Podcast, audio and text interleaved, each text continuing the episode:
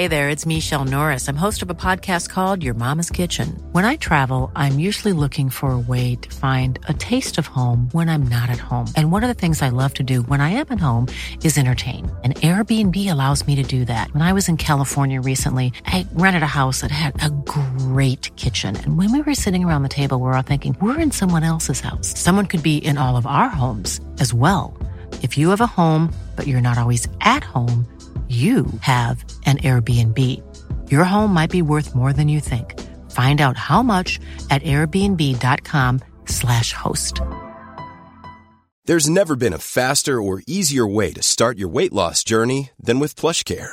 PlushCare accepts most insurance plans and gives you online access to board-certified physicians who can prescribe FDA-approved weight loss medications like Wigovi and Zepbound for those who qualify.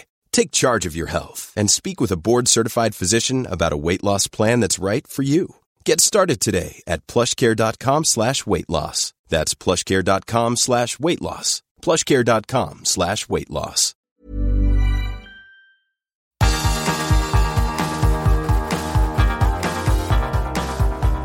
Universo Premier, tu podcast de la Premier League. Con Álvaro Romeo, Leo Bachanián y Manuel Sánchez.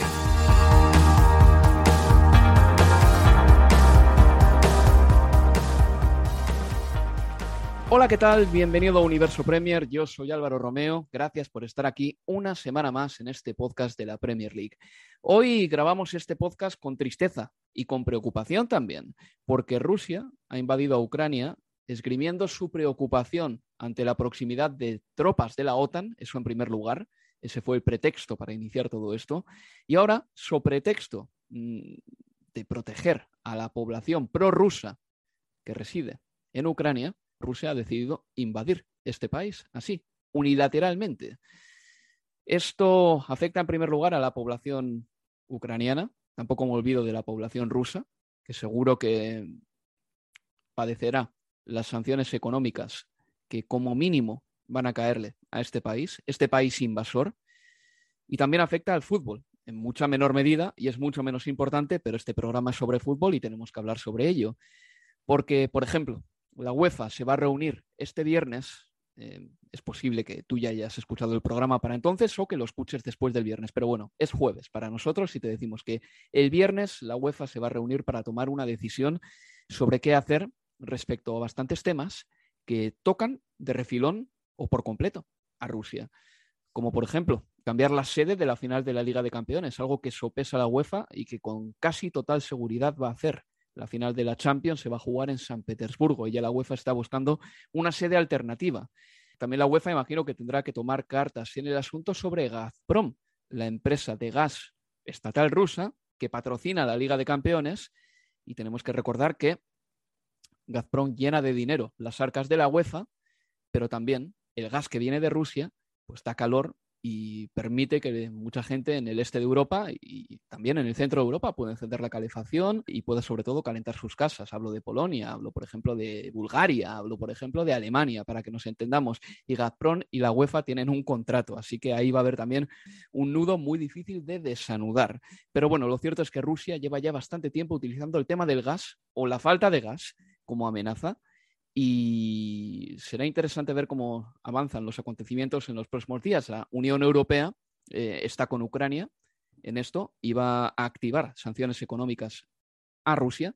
Raro será, como digo, que se juegue la final de la Champions en San Petersburgo y vamos a ver también lo que pasa con eh, dinero ruso que está en el Reino Unido, que es lo que nos toca más de cerca, como por ejemplo el dinero de Roman Abramovich en el Chelsea. Es una semana complicada. Es una semana también en la que ha habido fútbol de Liga de Campeones y también nos vamos a centrar en ello porque el Chelsea le ganó 2-0 al Lille, el eh, Villarreal empató a 1 con la Juventus, el Atlético de Madrid y el Manchester United empataron a 1 y el Benfica y el Ajax empataron a 2.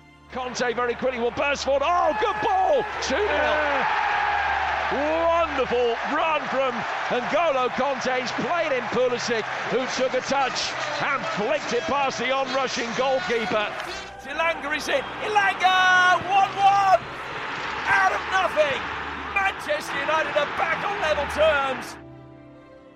Así que tres empates y una victoria del Chelsea en eh, los partidos de ida de los octavos de final de la Liga de Campeones. Y en Premier también ha habido una especie de jornadita intersemanal, partidos aplazados que se han colocado en fechas de Liga de Campeones, con el Borley ganándole al Tottenham. Luego vamos a escuchar la rajada de Antonio Conte que no tiene desperdicio, con el Liverpool que le endosó un set en blanco al Leeds United, le ganó por 6 a 0 hay liga, Leo Bachanian, te lo digo yo, y el Watford que le, bueno, que vio cómo perdía por 1-4 en casa frente al Crystal Palace. Lo del Watford tiene muy mala pinta.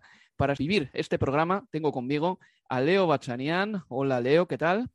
¿Qué tal? Muy buenas, Álvaro. Imagino, Leo, que estarás consternado por las imágenes que se han visto el jueves por la mañana de una invasión que, ya es que está absolutamente corroborada. Eh, fue una amenaza hasta el miércoles y el jueves ya se han cumplido los peores pronósticos.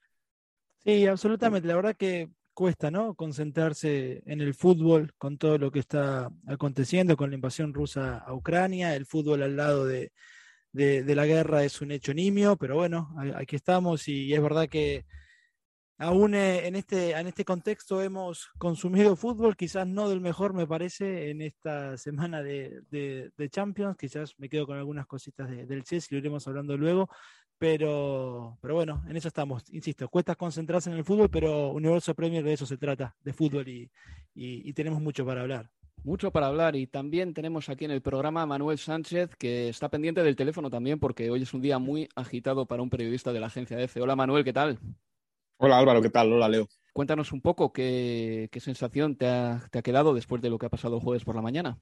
Bueno, pues la sensación de que llevaba unas semanas, unos días, que parecía que todo iba a estallar y como que hasta que no lo ves en la no lo ves en tu propia cara no te das cuenta de la bueno de la importancia de la crudeza y de, y, de, y de todo lo que y de todo lo que conlleva pues un conflicto de este de este estilo todas las aristas que tiene la cantidad de gente a la que a la que afecta y la cantidad de temas de los que se bueno de los que se habla a partir de a partir de esto. Mm, me da, me da miedo porque, porque puede ser simplemente el comienzo de algo, pues, de algo mucho más grande y de lo que a lo mejor no éramos, por lo menos yo no era consciente cuando hablábamos de esto otros días o cuando lo hablabas de pasada en una conversación lo veías en redes sociales, etcétera. Y ahora mismo, pues meterte en Twitter o, en cualquier periódico o, en cualquier lado o escuchar una radio, una televisión, es hablar de Ucrania, hablar de Rusia y hablar de lo que puede, de lo que puede ocurrir es que es una invasión en suelo europeo. Bueno, Leo Bachanian también puede decirnos muchas cosas porque hace un año, un año y pico aproximadamente, a Armenia le estaban haciendo algo parecido de todas maneras. Pero bueno, vamos a pasar página, ¿de acuerdo? Y vamos a hablar de la Liga de Campeones, porque es verdad que los ingleses no han perdido tampoco en eh, esta semana. En la semana pasada ganaron los dos partidos, tanto el City como el Liverpool. Y esta vez el Chelsea le ganó 2-0 al Lille con goles de Havertz y de Pulisic. Y el Manchester United sacó un empate que no sé ni cómo contra el Atlético de Madrid empatando a uno en el Wanda Metropolitano. Eh, en el Chelsea, bueno, yo diría que hay que destacar a Kai Havertz, que anotó un gol. Eh, sigue siendo este jugador importante para el Chelsea. Tenemos que recordar que marcó el penalti decisivo para que los Blues se coronasen campeones del Mundial de Clubes. Y hay que decir también que Jorginho no jugó ni un minuto. Esto se puede comprender como una rotación dentro de la temporada. Mason Mount no jugó ni un minuto. Exactamente lo mismo. Romelu Lukaku no jugó ni un minuto, venía de tocar nada más que siete veces el balón en su último partido y esto de Romelu Lukaku sí que puede ser un poquito más una llamada mm, de cara al futuro. Thomas Tuchel al final del partido cuando le preguntaron por la ausencia del belga dijo que el partido requería intensidad, pelear sin balón y que igual estaba cansado tras muchos partidos seguidos. Lo cierto es que yo no tenía exactamente en la cabeza que Romelu Lukaku sin balón fuese inoperante, pero por ahí Thomas Tuchel, en cuanto vio que el partido requería a Leo pelear sin el balón, eh, quitó a Romelu Lukaku de la ecuación. Es que no jugó ni un solo minuto. ¿eh? Exacto, y, es verdad que, había generado conversación, debate, la cuestión que vos marcaste, mencionaste de esos siete toques apenas de balón de Romelu Lukaku el sábado en, en, en Creo que al mismo tiempo creo que era injusto eh, poner el foco solo en él respecto a esa estadística, más allá que, que fuera él quien había tocado siete veces nada más la pelota, cuando también tiene que, habla mucho quizás también del funcionamiento del Chelsea en ciertos partidos de, de, la Premier, y creo que en definitiva, ¿cuál es la expectativa? Que si que Lukaku jugara de bajar hasta la mitad de la cancha para tocar un poquito más de veces el balón en ese partido al Chelsea le costó mucho también generar juego en ofensiva y en ese sentido Lukaku sufrió, eh, está claro, eh, el partido de, de, su propio equipo, pero me parece que es mucho más danino si querés para el futuro de Lukaku, por lo menos el próximo, ¿no? Que que, la decisión eh, haya sido de jugar con Havertz ante el Lille y no con el propio belga, más que lo que pasó en, en Selhurst Park el otro día. A mí este Chelsea me gustó, lo vi con mucho más dinamismo en ataque con la presencia de, de Havertz que lo que veníamos viendo con, con Lukaku, que es verdad que venía de marcar eh, ante el Palmeiras, que venía a marcar también en las semifinales del Mundial de Clubes, aunque para muchos en Inglaterra esos dos partidos hayan sido, o se los trate en algunos sectores casi como de partidos eh, amistosos, pero lo que yo vi el martes del Chelsea ante el Lille me gustó, insisto, con, con, esa dinámica que se le vio en ataque. Havertz hizo un muy buen partido, sobre todo para mí el, el primer tiempo. Pulisic eh, también en Golo canté sin dudas que, que fue la figura. Es también me parece interesante el hecho de que en un partido fundamental Jorginho no haya visto un solo minuto de, de fútbol en, en, en Stamford Bridge y después también me quedo con, con Thiago Silva, porque fue enorme el partido que hizo. Es hoy uno de los mejores centrales del fútbol europeo, aún con sus 37 años a cuestas. Y si bien la corrida de Ngolo Kanté es fantástica para la definición de Pulisic, el pase para romper líneas que hace Thiago Silva en el arranque de esa jugada, de hecho el pase que recibe Canté es de Thiago Silva, es fenomenal, porque es rasante, porque es fuerte, porque es hacia adelante y lo hace aún tomando riesgos, porque cerca de Canté había un hombre del Lille y aún así Thiago Silva tomó esa decisión y después lo que sigue, claro, es muy bueno lo de Canté y mejora aún la definición de, de Pulisic, pero a mí lo que vi el otro día del Chelsea me gustó. Y llegó gratuito, ¿eh? Thiago Silva, que no tenemos que olvidar esto del Paris Saint Germain. Manuel, tú sí. estuviste en el campo. Eh, eh, Tuchel al término del partido destacó de Havertz la cantidad de terreno que abarca. ¿Se percibe en el campo también que Havertz está un poco en todos los sitios ahí arriba? Es que es un jugador que, aparte de ser alto, yo creo que ya lo hemos, lo, lo hemos hablado alguna vez, que es un futbolista que tiene una estatura y una, y una corpulencia eh, que le hace como que no da el o sea, que, que, no le pega para, para, las posiciones en las que juega. Y ahora que, que Tuchel le, está empezando a utilizar como, como en la posición de 9, pues Havertz da la sensación de que pega más ahí, eh, como en este esquema del Chelsea, que el propio Romelu Lukaku, que quizás es algo que no hubiéramos dicho en ningún momento, que, o, que principio de temporada cuando Lukaku vino a este equipo todos lo veíamos como la punta de lanza del proyecto, como el último el último retoque perfecto para un equipo que era campeón de Europa y al final puede que ser que Havers, que venía jugando siempre más por la banda y en otras posiciones, sea el que de verdad sea capaz de, de, tomar esa posición que viene después de unos años maldita, entre, entre comillas, con futbolistas que no han acabado de dar la talla ahí, nos olvidamos eh, prácticamente ya de, Timo Werner, por ejemplo, que sería un hombre al que quizá habría que tener más en cuenta si, si pensamos que Lukaku no está dando su nivel y tenemos que, que, que pensar, eh, reflexionar sobre un sustituto. Pero Havertz hizo 10 minutos muy buenos, luego es verdad que bueno, se diluyó como se diluyó el resto del, Chelsea, pero esos 8 minutos en los que erra primero una ocasión muy clara, pero en la que se mueve muy bien dentro del área. Luego la que el tiro con rosca que le saca Jardín y finalmente el gol de cabeza, creo que nos da la, muestra de que Havertz es un futbolista con suficientes movimientos y suficientes recursos como para, coger la posición del 9 en este Chelsea. De todas maneras, eh, yo creo que en el Chelsea sucede una cosa eh, desde la llegada de Tuchel que es muy característica. Eh, creo que el equipo se define por lo colectivo más que por lo individual, que eso es algo que, por ejemplo, cuando estaba en Eden Hazard a veces no era así. Si no funciona Lukaku, no pasa nada. O sea, eso es lo que podemos extraer ahora mismo de la actualidad del Chelsea. O sea, desde la marcha de Hazard no hay un jugador que destaque sobre el resto en ataque que digas, este es el bueno del equipo. No lo hay. Hay momentos para cada jugador. Un día es Werner, normalmente es Havertz últimamente. Eh, yo creo que el Chelsea es un equipo que no está preparado o no se prepara de manera consciente para sacar todo el jugo a sus delanteros. Eh, y a los números me remito. O sea, el Inter necesitaba a Lukaku como el comer para ganar partidos. El Leipzig necesitaba a Werner como el comer, como el comer para ganar partidos. El Chelsea no.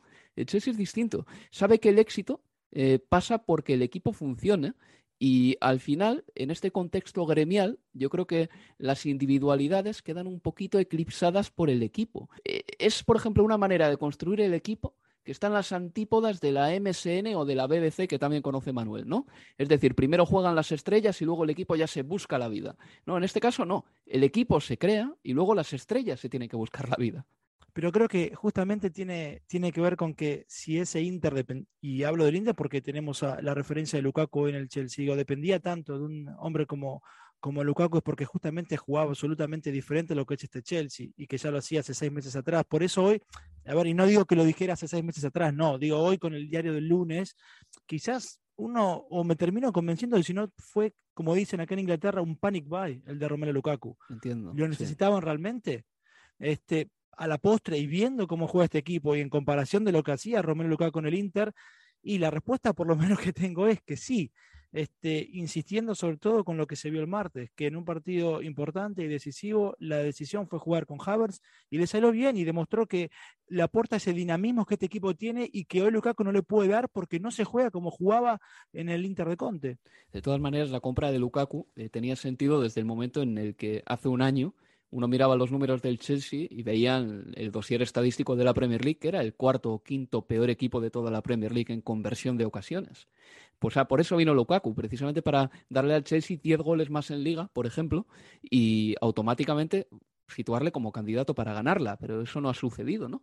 Pero bueno, el Chelsea creo que esta temporada va a seguir siendo competitivo, está siendo competitivo, vamos a ver lo lejos que llega en la Liga de Campeones y ya este fin de semana va a jugar una final como la de la Carabao Cup. Así que por el momento la cosa va bien. Pasamos al partido del Wanda Metropolitano. Atlético 1, Manchester United 1, con eh, goles de Joao Félix. Creo que es el cabezazo eh, más bonito que he visto en tiempo. Ese con qué fuerza le pega casi en plancha. El balón golpea en el poste, se cuela en la portería de David De Gea.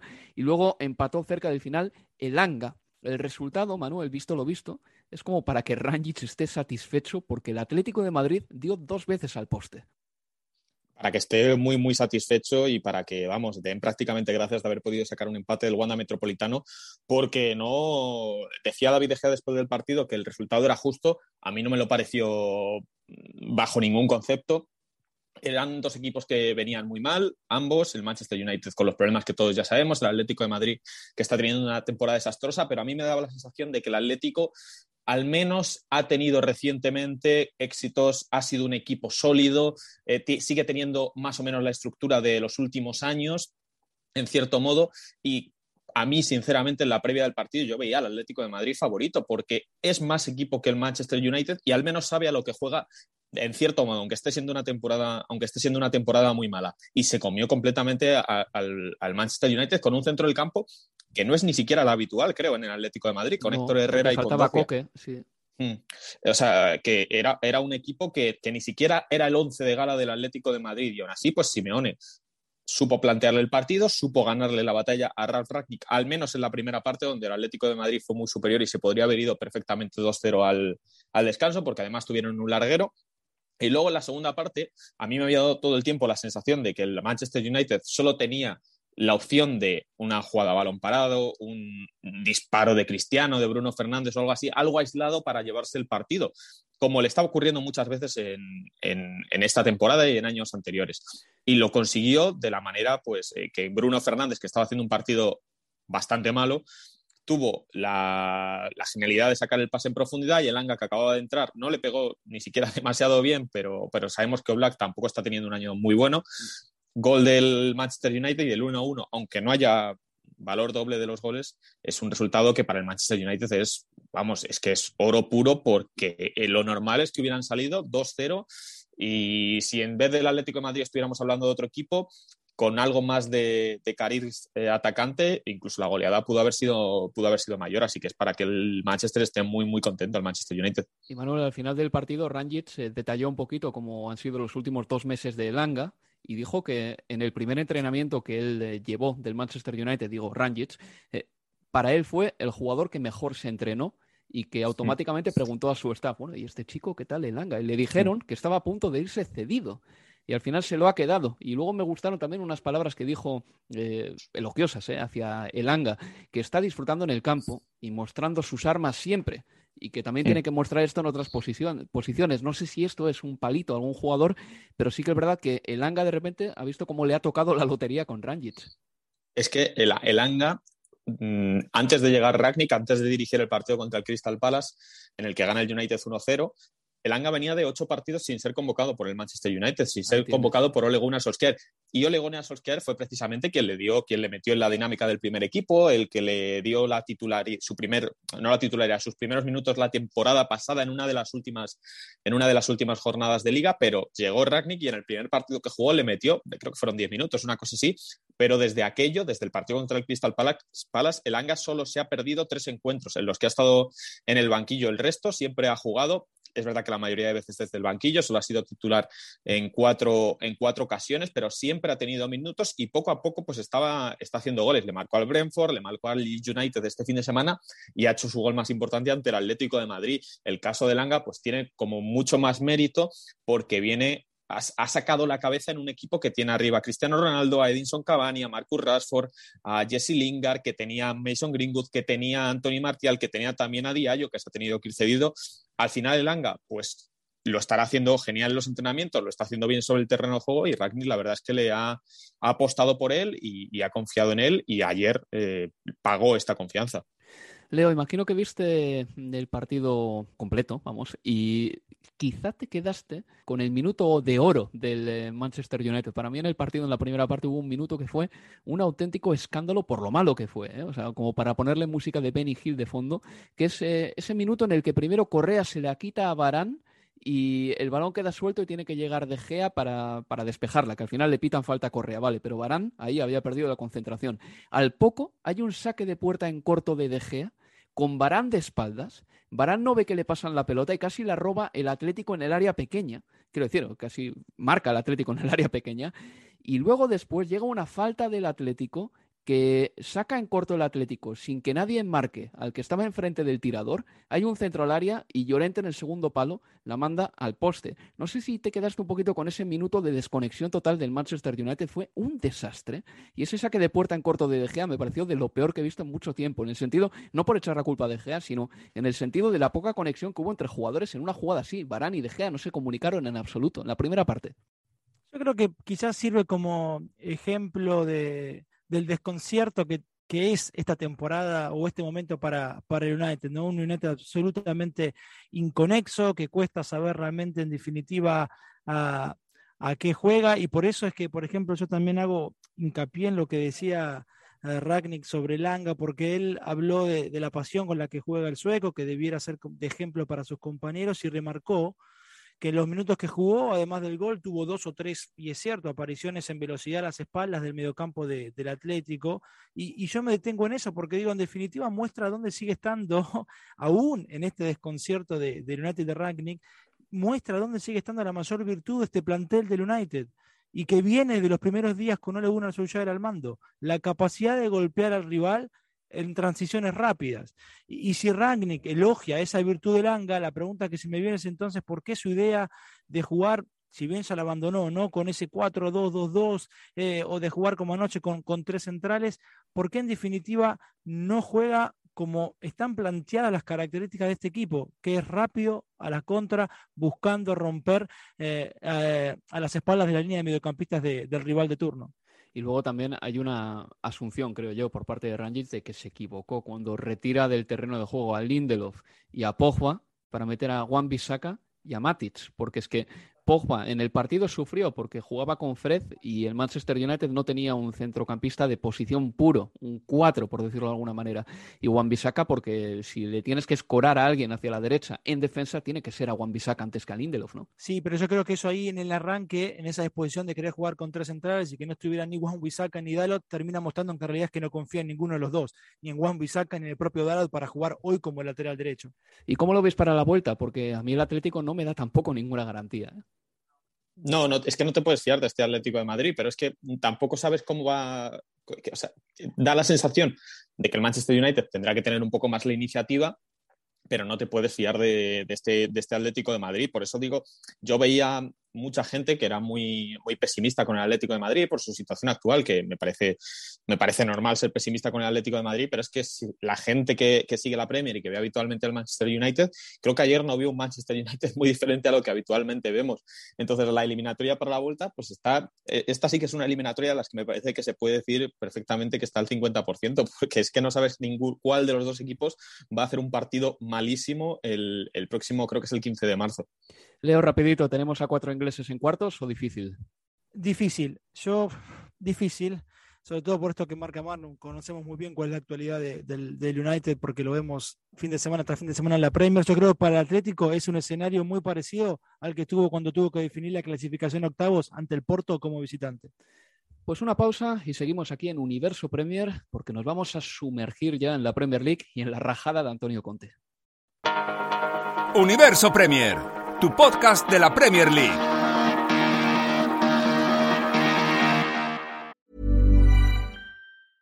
Ready to pop the question? The jewelers at BlueNile.com have got sparkle down to a science with beautiful lab-grown diamonds worthy of your most brilliant moments. Their lab grown diamonds are independently graded and guaranteed identical to natural diamonds, and they're ready to ship to your door. Go to Bluenile.com and use promo code LISTEN to get $50 off your purchase of $500 or more. That's code LISTEN at Bluenile.com for $50 off. Bluenile.com code LISTEN. Hey, it's Paige DeSorbo from Giggly Squad. High quality fashion without the price tag? Say hello to Quince. I'm snagging high end essentials like cozy cashmere sweaters, sleek leather jackets, fine jewelry, and so much more. With Quince being 50 to 80% less than similar brands. And they partner with factories that prioritize safe, ethical, and responsible manufacturing. I love that. Luxury quality within reach. Go to quince.com slash style to get free shipping and 365 day returns on your next order. Quince.com slash style. Mom deserves the best, and there's no better place to shop for Mother's Day than Whole Foods Market. They're your destination for unbeatable savings, from premium gifts to show-stopping flowers and irresistible desserts. Start by saving 33% with Prime on all body care and candles. Then get a 15-stem bunch of tulips for just $9.99 each with Prime. Round out Mom's menu with festive rosé, irresistible berry chantilly cake, and more special treats. Come celebrate Mother's Day at Whole Foods Market.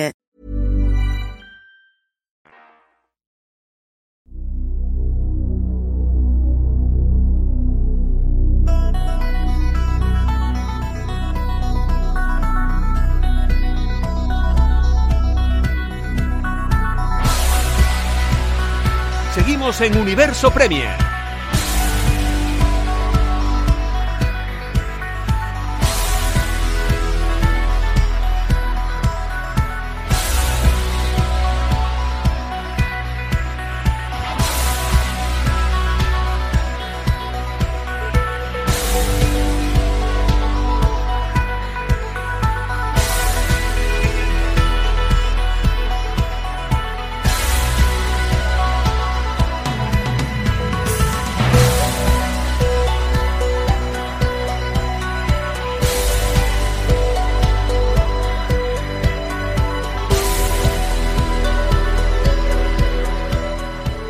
Aquí seguimos en Universo Premier. Antes de entrar con la Premier y con la rajada de Conte que estoy mencionando y una y otra vez que vamos a hablar de ella, pero nunca llega, nunca llega, existe, ¿eh? va a llegar, no, no os preocupéis.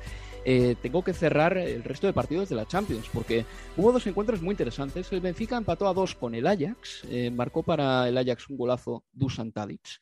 creo que no hay mayor muestra de que fue un golazo que las palabras de Steve McManaman en BT Sport diciendo This is not easy. Lo dijo así como con admiración. Esto no es fácil. Es que le pegó de volea perfectamente a la escuadra. Qué jugador Dusan Tadic, qué categoría tiene este futbolista, qué calidad.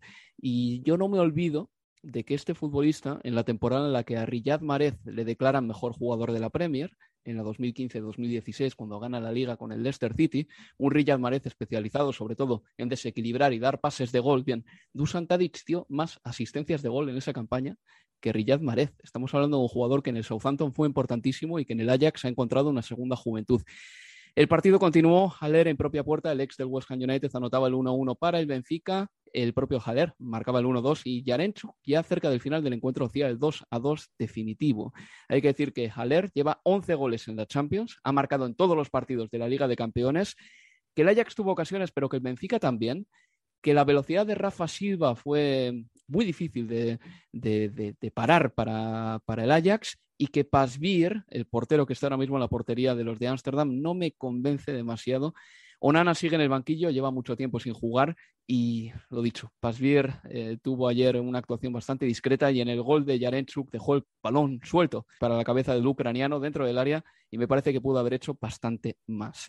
Y luego por otra parte el Villarreal 1, Juventus 1. Marcó Blaovic al poco de empezar el partido, de hecho es el debutante que más rápido ha marcado en Champions y Parejo en la segunda parte tras un error inexplicable de la zaga de la Juventus marcaba el 1-1 que deja todo pendiente de resolución para el partido en Turín. Lo cierto es que Manuel Leo en este partido la Juventus me decepcionó muchísimo. Yo ya sabía que en Italia lo venía haciendo muy mal. Es un equipo al que le va a costar terminar entre los cuatro primeros en Italia.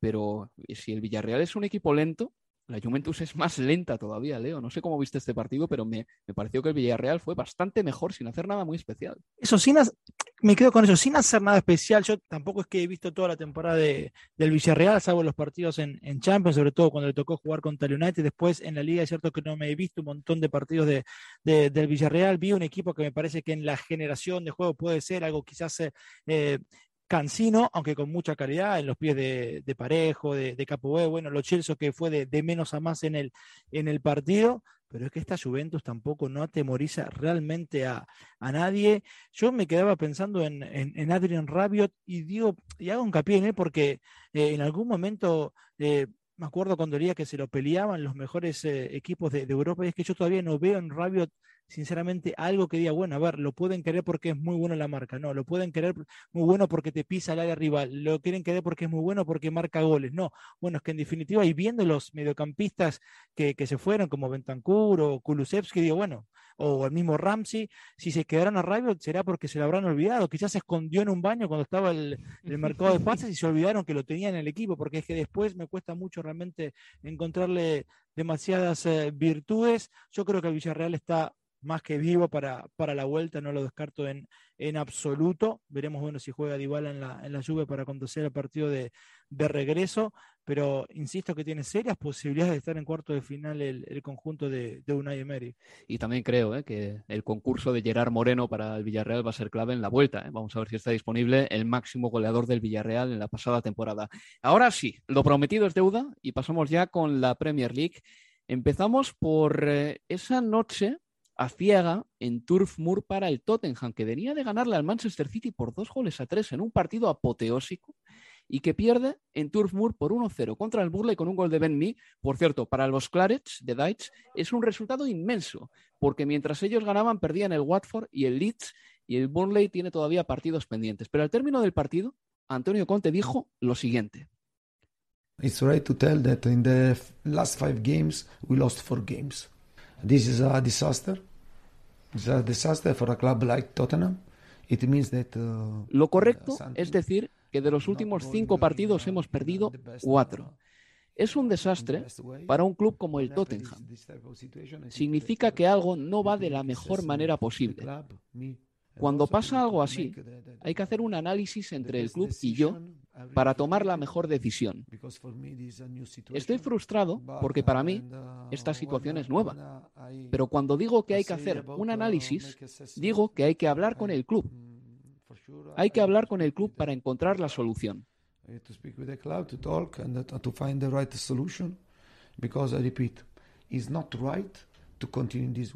Reitero, no está bien continuar así.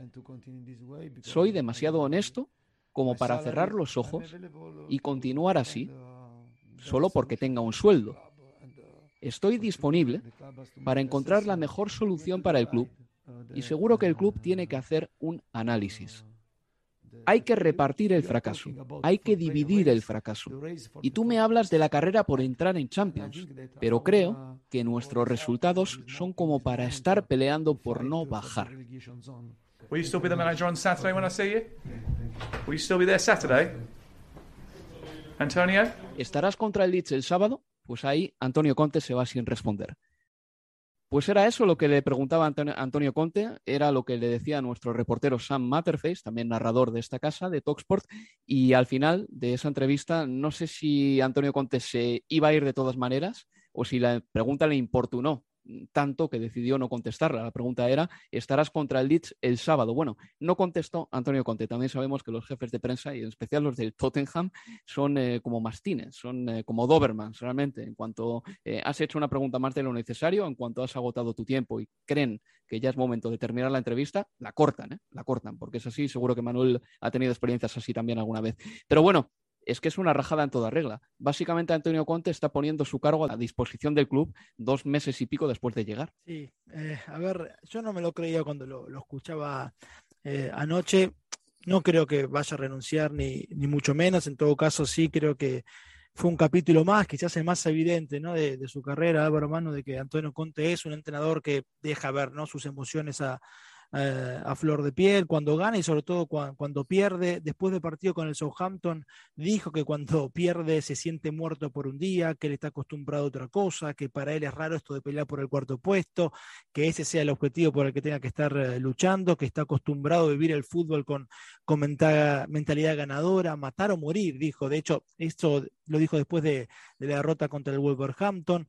Eh, hemos leído muchísimas veces de que Conte cuando pierde un partido suele demorar al máximo eh, lo que puede su compromiso con, la prensa para evitar lo que ayer no pudo.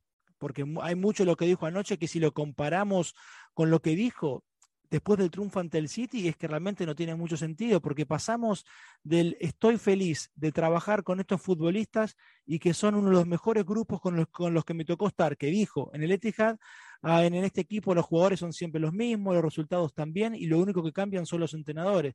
Digo, no deja de ser cierto, nada de lo que dijo por otra parte, pero bueno, no, no creo que signifique que, que Conte vaya a terminar un, ciclo apenas cuatro meses de, de haberse iniciado. Pero así, si lees un poco entre líneas y si le ves a Antonio Conte, da la impresión de que si ahora mismo tiene que salir del Tottenham, ya sea porque él dimite, que tú decías, Leo, que no crees, o porque es cesado, a él no le importaría en exceso. Quiero decir, no sé qué habrá visto ahí, no sé eh, hasta qué punto estará comparando la realidad actual del Tottenham con la del Inter o con la del Chelsea, sus anteriores equipos, pero da la impresión de que Antonio Conte de repente se ha dado cuenta aquí de que las expectativas y sobre todo lo que él puede sacarle a este equipo es mucho menos que lo que le podía sacar al Inter o ya no te cuenta al Chelsea, pero eso se supone que lo tenía que saber de antemano, ¿no, Manuel? O sea, es que este Tottenham es un equipo que ha jugado la Conference League este año. Sí, básicamente las, las palabras de Conte lo que daban a entender era como que llevo aquí un tiempo intentando cambiar esto y no hay manera de cambiar esto. Ha criticado ya bastante, eh, y que es algo que no es habitual o que no, no, lo solemos ver, ha criticado bastante la política de fichajes del equipo, ha, dejado entrever problemas con, con Levio, que cree que Levi no ha manejado bien el, el, el, bueno, la dirección del, del conjunto. Y, en general el hecho de que el equipo pues cediera los jugadores que cedió el último día de mercado pues te habla a las claras de que Conte no le gustaba lo que había lo que había aquí y hombre yo creo que es un pelín pronto y precipitado ahora mismo que se fuera porque por lo menos debería dar tiempo pues ver cómo se adaptan Betancourt, Kulusevski, en fin, son jugadores que, que acaban de llegar y que, y que, y que, entiendo que él, entre él y, el director deportivo del, del Tottenham acordaron que, que, tenían que venir a este equipo.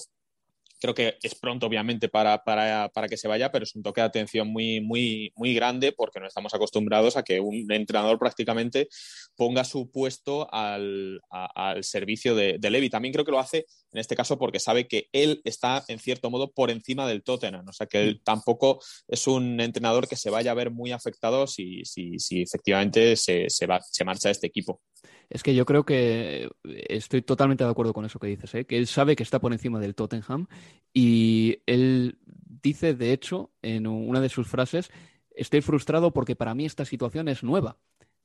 Él ha tenido situaciones en el eh, Inter, por ejemplo, muy parecidas a las del Tottenham en el sentido de que él creía que no le habían reforzado bien el equipo. Pero yo creo que cuando dice esta situación para mí es nueva, se está refiriendo a estar tan mal en la clasificación, a tener un equipo que no termina de carburar. Y vamos a ver qué sucede ¿eh? exactamente, porque si es un toque de atención, como tú dices, Manuel, este toque de atención no tenía que haberse dado en mayo o en junio, cuando ya puedes fichar, pero darlo ahora en mitad de febrero. O sea, ¿cuál es el propósito exactamente? ¿Despertar a quién? Porque a los jugadores no se les despierta así. Y al club ¿para qué le vas a despertar ahora mismo en el mes de febrero si no vas a poder fichar nada hasta el 1 de julio? Solo va a despertar a la afición, yo creo que va a ser la que va a girar la cabeza hacia la tribuna y va a decir qué está pasando aquí. Ya el otro día había alguna pancarta en, uh -huh. en las afueras de, del estadio del Tottenham, muy, muy leve, o sea, había creo que tres pancartas y no había tampoco una manifestación, pero lo que consigue Conte yo creo que es decirle a la afición, oye, el que se está manejando el club lo está haciendo mal, básicamente. Eh, tiene un director deportivo que no está dando la talla, están trayendo a jugadores que no merecen la pena, están fichando a jóvenes, gastando un montón de millones a los que no les estamos dando hueco, el caso de Brian Hill, o, que a lo mejor no eran el futbolista adecuado para, para este equipo, y, y, en fin, y en general poner a la afición en contra de, de, Levy y de su gente a mí, insisto, con algo que me genera confusión y que por momentos hasta no tiene demasiado sentido porque es casi contradictorio los casos que va diciendo de una semana a otra dependiendo del resultado también. A ver, él habló después de las tres derrotas eh, consecutivas en la previa al, partido con el City, que fue cuando se conocieron además sus declaraciones a Sky Sports Italia, y él las defendió en la previa al encuentro ante el City, diciendo que casi que le echaba la culpa a la prensa, diciendo que lo ponían en contra de la dirigencia, lo ponían en contra de Levy y que era algo que ya había ocurrido en el Tottenham con otros entrenadores y que no era así, o por lo menos decía Conte, no era su postura, no estaba en contra de, de, Levy, que él solo en referencia a, a cómo serían los fichajes, solo marcó una cuestión numérica, se me fueron cuatro y llegaron dos, pero cuando dijo que se habían ido cuatro futbolistas importantes, hablaba que el equipo había, o que el Tottenham había pagado mucho por ellos. No, no se refería a futbolistas importantes porque fueran importantes para él en ese momento, porque la verdad es que no los utilizaba, ni a los Chelsea, ni a Brian Hill, ni, ni a Andon Vélez.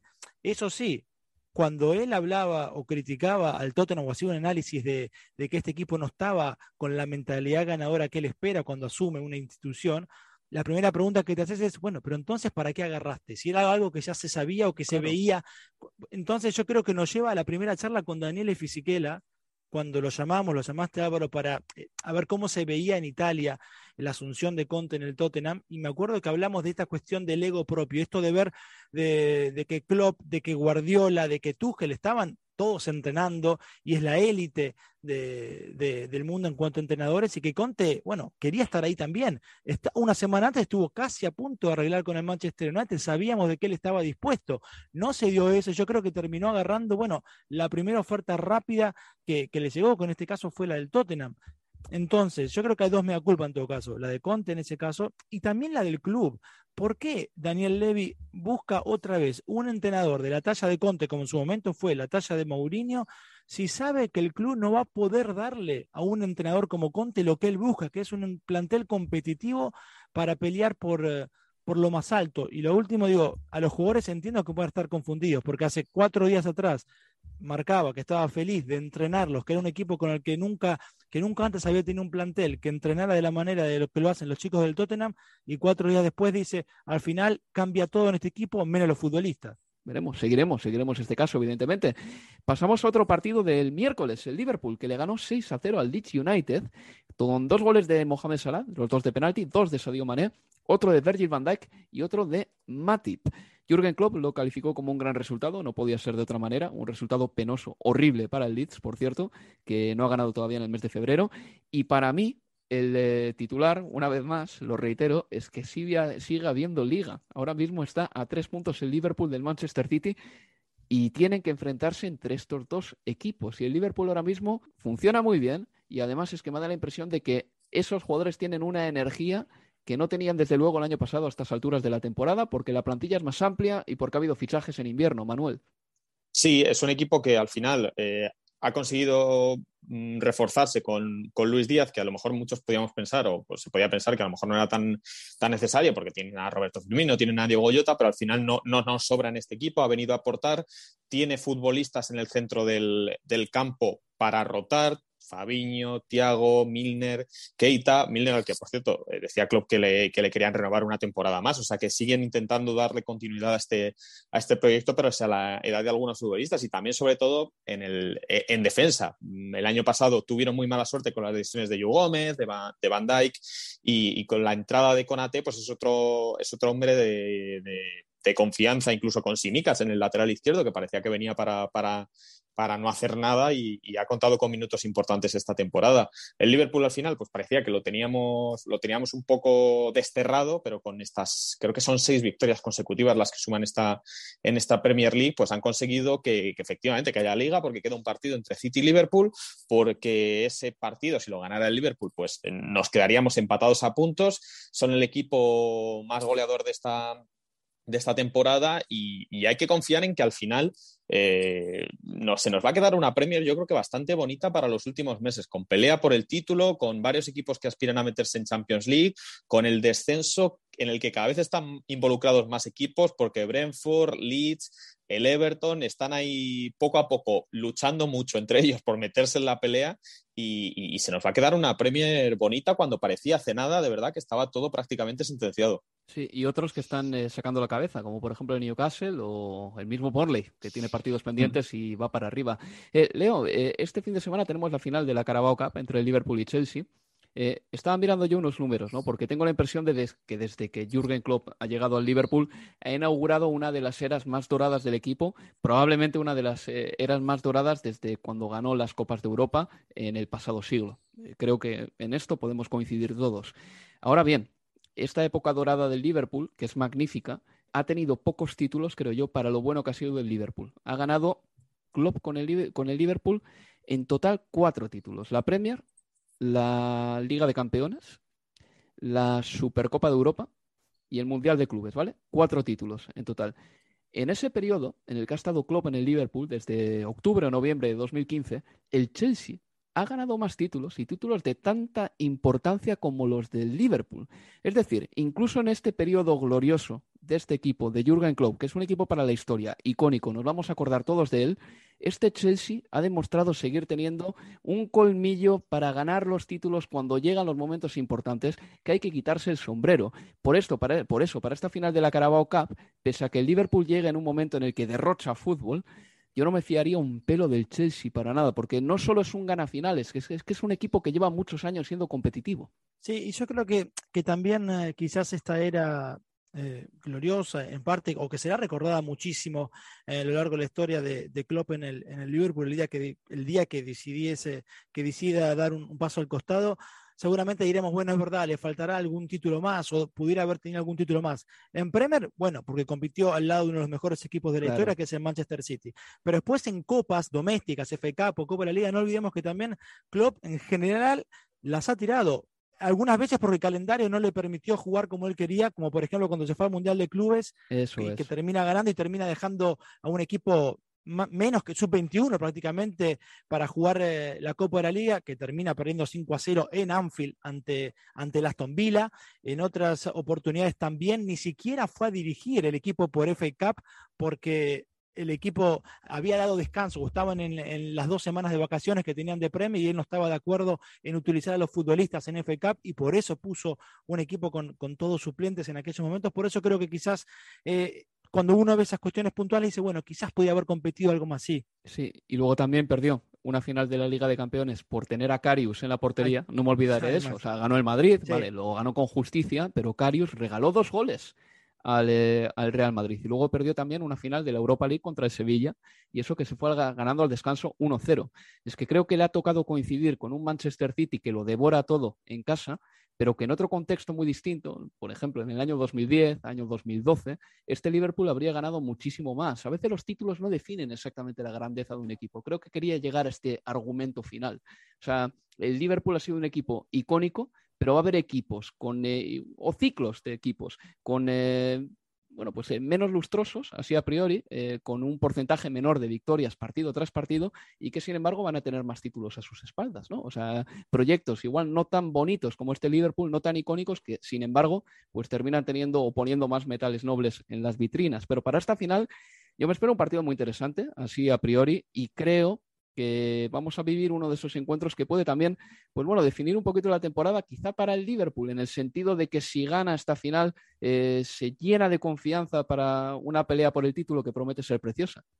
Sí, sin dudas. Este, yo creo que estamos en la víspera de, un partido enorme en, en, Wembley, siguiendo con, con, lo anterior, creo que es una temporada atípica en la que estamos casi en marzo y el Liverpool está vivo en tres, en tres competiciones, porque bueno, la Premier está mano a mano con el, con el City, la Champions, cuatro, perdón, tenemos la final de la, de la, de la Copa de la Liga el domingo y en la FA Cup está para jugar ante el Norwich en casa eh, y quedar a, un pasito nada más de, los cuartos de, final.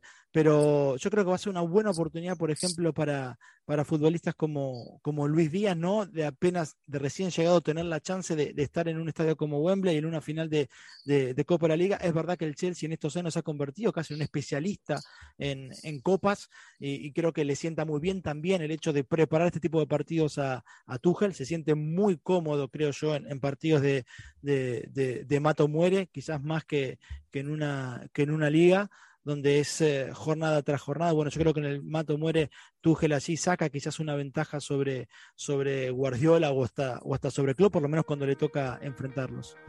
Bueno, pues hasta aquí hemos llegado en el Universo Premier de hoy. Espero que te haya divertido, que te haya parecido completo y que este fin de semana también nos escuches porque estaremos desde las 3 de la tarde con el partido que enfrentará al Manchester United y al Watford. 3 de la tarde, hora de Inglaterra. Leo Bachanian, Manuel Sánchez, muchas gracias por estar aquí una semana más. Un abrazo chicos, un placer. Un abrazo a ambos. Y nada, pasen una buena semana y nos escuchamos el próximo sábado. Adiós amigos, adiós.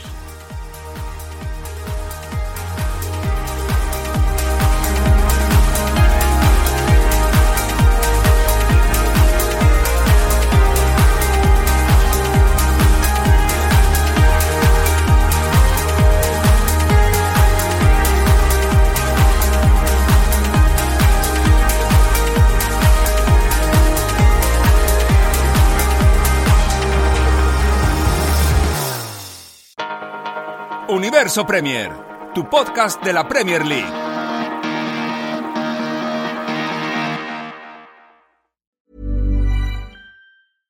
Flexibility is great. That's why there's yoga. Flexibility for your insurance coverage is great too. That's why there's United Healthcare Insurance Plans. Underwritten by Golden Rule Insurance Company, United Healthcare Insurance Plans offer flexible, budget friendly coverage for medical, vision, dental, and more. One of these plans may be right for you if you're, say, between jobs, coming off your parents' plan, turning a side hustle into a full hustle, or even missed open enrollment. Want more flexibility? Find out more about United Healthcare Insurance Plans at uh1.com. Planning for your next trip? Elevate your travel style with Quince. Quince has all the jet setting essentials you'll want for your next getaway, like European linen, premium luggage options, buttery soft Italian leather bags, and so much more. And is all priced at 50 to 80% less than similar brands.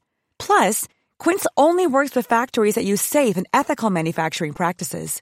Pack your bags with high-quality essentials you'll be wearing for vacations to come with Quince. Go to quince.com/pack for free shipping and 365-day returns.